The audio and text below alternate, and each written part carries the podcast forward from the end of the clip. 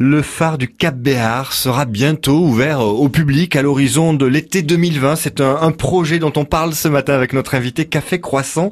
Bonjour François Brun. Bonjour. Vous, vous êtes un spécialiste justement euh, des phares du Roussillon. Vous avez écrit euh, un ouvrage hein, autour de, ce sujet. Pour vous, c'est une bonne nouvelle? C'est une excellente nouvelle. Il faut savoir qu'il y a quelques phares en France qui sont ouverts au public.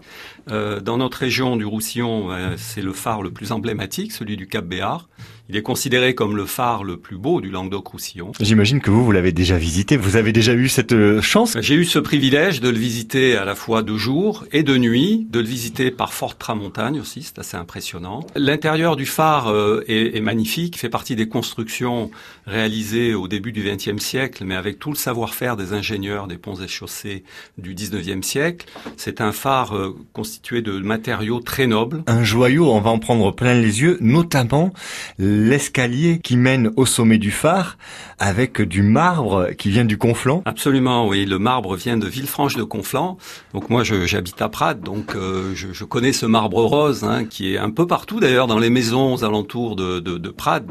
Eh bien, ce marbre a été utilisé pour constituer l'ensemble des marches qui ont été sculptées une à une et emboîtées. 110 marches pour euh, arriver au sommet du phare. Le panorama doit être euh, à couper le souffle. il est magnifique. Ouais. On voit la baie de la baie de on voit le Cap Créus en Espagne, on, voit très très loin, c'est vraiment un endroit euh, sublime. Au sommet, on est à 80 mètres au-dessus du niveau de la mer. On le voit de loin, le, phare du Cap Béar Oui, environ 30 000. Il a une portée d'environ 30 000. En kilomètres, ça représente quoi? En kilomètres, faut pratiquement multiplier par deux, ça va faire 55 kilomètres. Et c'est une zone particulière pour les marins C'est vrai, parce que c'est un lieu très vanté. C'est parmi les, endroits de France où le vent est le, plus fort. Le, danger, le principal, finalement, il est souvent par euh, coup d'est.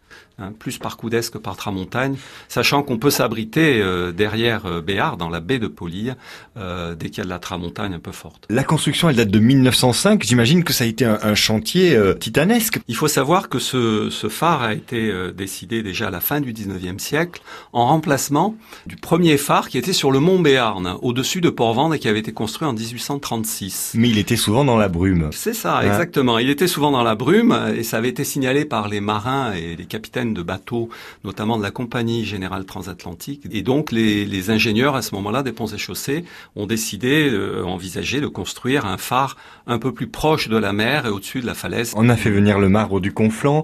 Il y a, y a comme ça des, des, anecdotes sur le chantier? Pendant l'été 1905, euh, lorsqu'ils ont dû euh, monter la lanterne, qui est énorme, hein, évidemment, ils ont été surpris, les ingénieurs, par cette forte tramontagne qui a retardé les travaux et la mise en place. Ils ne pouvaient pas travailler en haut du phare du Cap Il y a 50 000 personnes hein, qui passent chaque année sur le sentier du littoral. ça veut dire que ça va être un des monuments emblématiques du pays catalan? Oui, d'un point de vue patrimoine maritime, je pense que ça sera euh, un point très important sur le littoral. Et en attendant l'ouverture imprévue donc euh, à l'été 2020, je conseille euh, la lecture de votre livre François Brun, Phare et feu de l'Aude et du Roussillon. Merci beaucoup d'avoir été avec nous ce matin. À bientôt. Au revoir.